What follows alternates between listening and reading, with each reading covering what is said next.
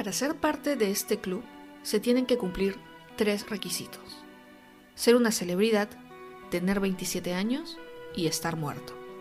Si la muerte fue por algún exceso, accidente o circunstancia sin resolver, mejor. Quién sabe, podrías tener un lugar alto en el reconocido Club de los 27. Los saluda Jacqueline Isa y les doy la bienvenida al segundo episodio de la serie El Club de los 27 en el que recordaremos la vida y muerte de aquellos personajes que marcaron nuestra sociedad. En este episodio de In Memoriam, el podcast, les contaré la historia de Janis Joplin y Jim Morrison, dos de los miembros originales de este famoso club.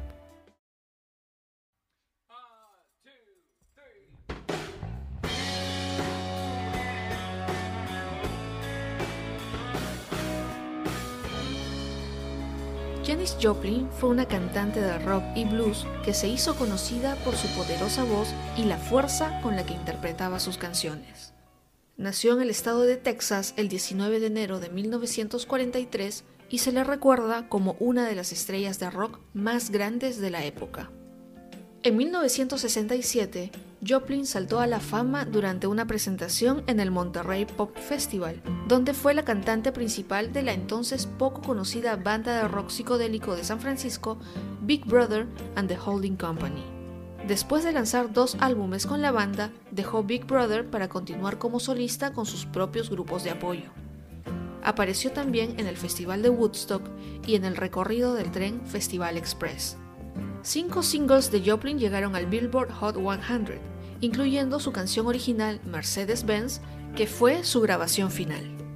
Algunos años antes de 1967, comenzó a consumir drogas y estuvo en un estado de abandono, llegando a pesar solo 35 kilos, y después de una relación amorosa fallida, se marcó en su personalidad una inseguridad afectiva y el sentimiento de soledad. Solo publicó tres discos, ya que la muerte la alcanzó el 4 de octubre de 1970, convirtiéndola en la primera mujer que pasaría la historia dentro del Club de los 27. Su muerte se dio en extrañas circunstancias, ya que el día anterior había visitado un estudio de grabación y se suponía que debía regresar ese domingo para grabar las partes vocales de la canción. La noche del 3 de octubre, se enteró que su prometido, Seth Morgan, estaba en su casa junto a otras mujeres y algunas personas la escucharon manifestar su fastidio ante esta situación, pero aún así estaba contenta por la grabación que iba a realizar. Cuando el 4 de octubre no llegó al estudio a la hora indicada, una persona fue a buscarla, encontrando su auto en el estacionamiento del Landmark Motor Hotel. Al entrar a su habitación, la encontró tirada en el suelo junto a la cama, muerta aparentemente por una sobredosis de heroína y bajo los efectos del alcohol. Se presume que había muerto alrededor de la 1 y 45 de la tarde de ese día, y también se escuchó la versión de que no era la primera sobredosis que habría sufrido, excepto que esta vez estaba sola y nadie la pudo ayudar. Un dato interesante sobre la muerte de Janis Joplin es que durante esa semana habrían incrementado las muertes por sobredosis de heroína en la zona, por lo que se estima que la droga que ingirió era mucho más fuerte en comparación a la que normalmente habría consumido. Días después, su cuerpo fue incinerado en una ceremonia privada a la que solo asistieron sus padres y su tía materna. Sus cenizas fueron esparcidas desde un avión en el Océano Pacífico a lo largo de Stinson Beach. El testamento de Janis Joplin dejó indicado que debía hacerse una fiesta en su honor, y fueron 200 los invitados que asistieron. Se realizó el 26 de octubre en Lionshire, en California. A este evento asistieron varios de sus amigos, su prometido y su hermana Laura. Todos recibieron brownies mezclados con hachís. Janis Joplin fue un símbolo femenino de la contracultura en la década de 1960 y la primera mujer en ser considerada una gran estrella del rock and roll.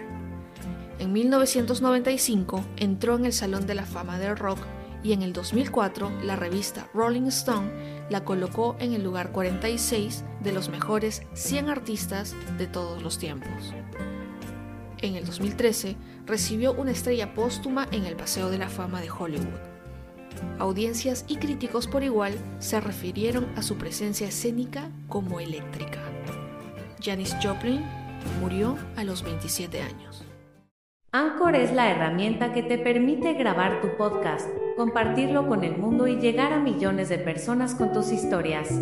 Descarga la aplicación gratuita en tu smartphone y listo. En Memoriam se graba en Anchor y después de simples y pocos pasos, se distribuye en todas las plataformas de podcast del mercado.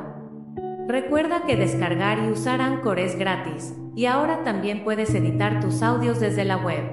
Anchor también te permite monetizar tus podcasts, con lo que ganarás dinero cada vez que te escuchan.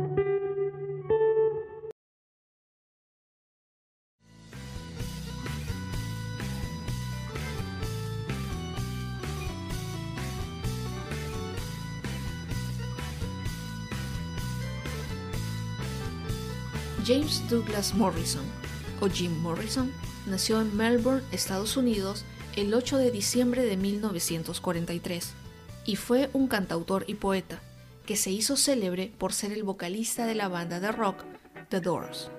Desde niño, ya que su padre era militar, vivió en diferentes ciudades de Estados Unidos, por lo que se cree que el poco apego que tuvo durante su crecimiento caló profundamente en su forma de ser.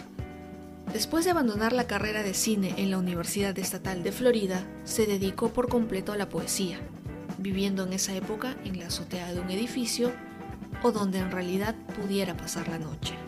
Durante la época hippie fue cuando conoció las drogas psicodélicas como el LSD, la marihuana y otras. Tuvo innumerables amantes, pero siempre regresaba con Pamela Curson, quien decía que era su alma gemela. Con la intención de ser conocida su poesía, es que decide cantar alguno de sus poemas, y Ray Manzarek, al oírlo, le pide que formen una banda de rock, cosa que Morrison aceptó para, según sus propias palabras, ganar un millón de dólares. The Doors acababa de nacer. Tocaron muchas veces en locales de Los Ángeles y consiguieron un contrato para tocar en el conocido bar Whiskey a Go. Dice la leyenda que en el tema The End, en el que Morrison solía improvisar, una vez, este compuso en directo una breve y original versión de la tragedia de Edipo rey de Sófocles, en el que Edipo mata a su padre para desposar a su madre. Ya que las letras de esta improvisación estuvieron muy subidas de tono, el dueño del local los echó, mientras toda la gente gritaba de la emoción. Gracias a este evento, The Doors recibió su primera oferta para grabar un disco. Morrison nunca conoció a Elvis Presley, pero esto no evitó que supiera toda su vida y repertorio al revés y al derecho. Es más, algunas de sus canciones y movimientos en el escenario lo imitaban, inclusive hasta hacer que prohibieran sus conciertos en algunas ciudades de Estados Unidos. En sus últimos dos años de vida, Jim Morrison redujo su uso de drogas psicodélicas y empezó a beber excesivamente, lo que afectó pronto a su rendimiento en el estudio. Aparentemente, para escapar de la imagen del rey lagarto que lo había dominado, Morrison se dejó crecer una abundante barba, obligando a su disquera a usar fotos tomadas anteriormente para la carátula de Absolutely Life, publicado en 1970. En 1971, ante el riesgo de ser condenado a prisión por varios problemas legales que tenía en Estados Unidos, decidió abandonar la música y a radicarse en París, dedicado por completo a su mayor inclinación, la poesía. La mañana del 3 de julio de 1971, Pamela Corson lo encontró muerto en la bañera de su departamento en París, donde vivían juntos. Aunque existen muchas otras versiones sobre su muerte, incluyendo la idea de un suicidio y de un asesinato, luego se declaró que murió por un paro cardíaco, según su acta de defunción. Pero existen personas que ponen en duda la versión oficial, afirmando que las circunstancias fueron algo extrañas. Se dijo que el padre de Jim sacó el cuerpo de su hijo del cementerio para llevarlo a Estados Unidos, pero fuentes del Père Lachaise, el famoso cementerio donde fue enterrado, aseguran que nadie se puede llevar un cuerpo sin que la administración lo sepa. Incluso se puso en duda el hecho mismo de su muerte, y otras versiones afirman que sufrió una sobredosis de heroína en el club parisino Rock and Roll Circus, que fue trasladado a su casa. Pero esto es debatible, ya que la heroína no era de sus drogas favoritas y además le tenía pánico a las agujas. Su epitafio está escrito en griego antiguo y se traduce como fiel a su propio espíritu o de acuerdo con su propio demonio. Jim Morrison también murió a los 27 años.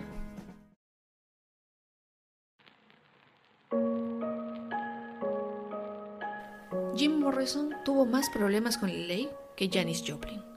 Uno de los eventos más conocidos fue cuando lo arrestaron en pleno concierto en New Haven, cuando un policía le echó gas pimienta luego que éste lo insultara al ser descubierto teniendo relaciones sexuales con una fanática en un baño detrás del escenario.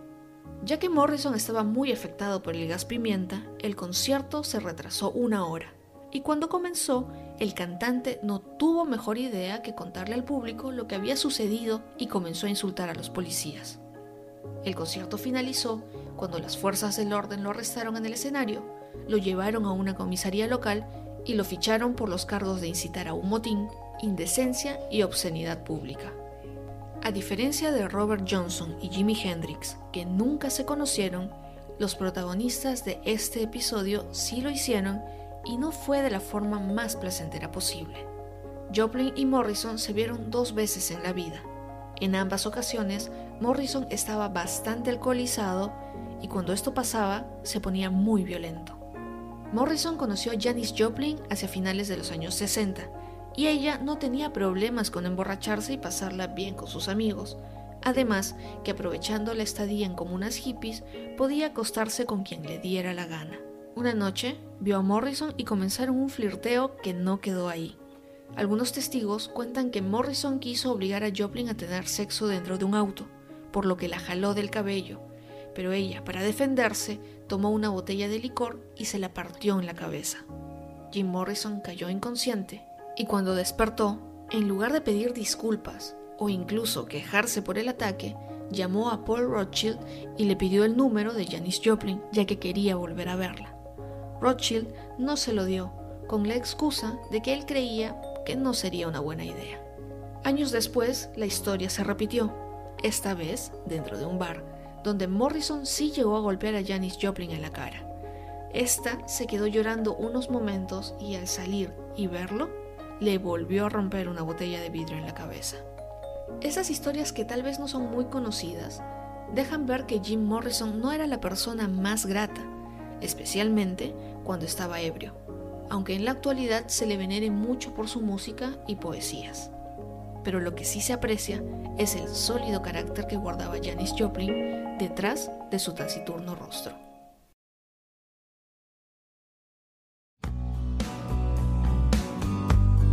En el próximo episodio conoceremos la vida, el legado y la muerte de dos miembros más del Club de los 27.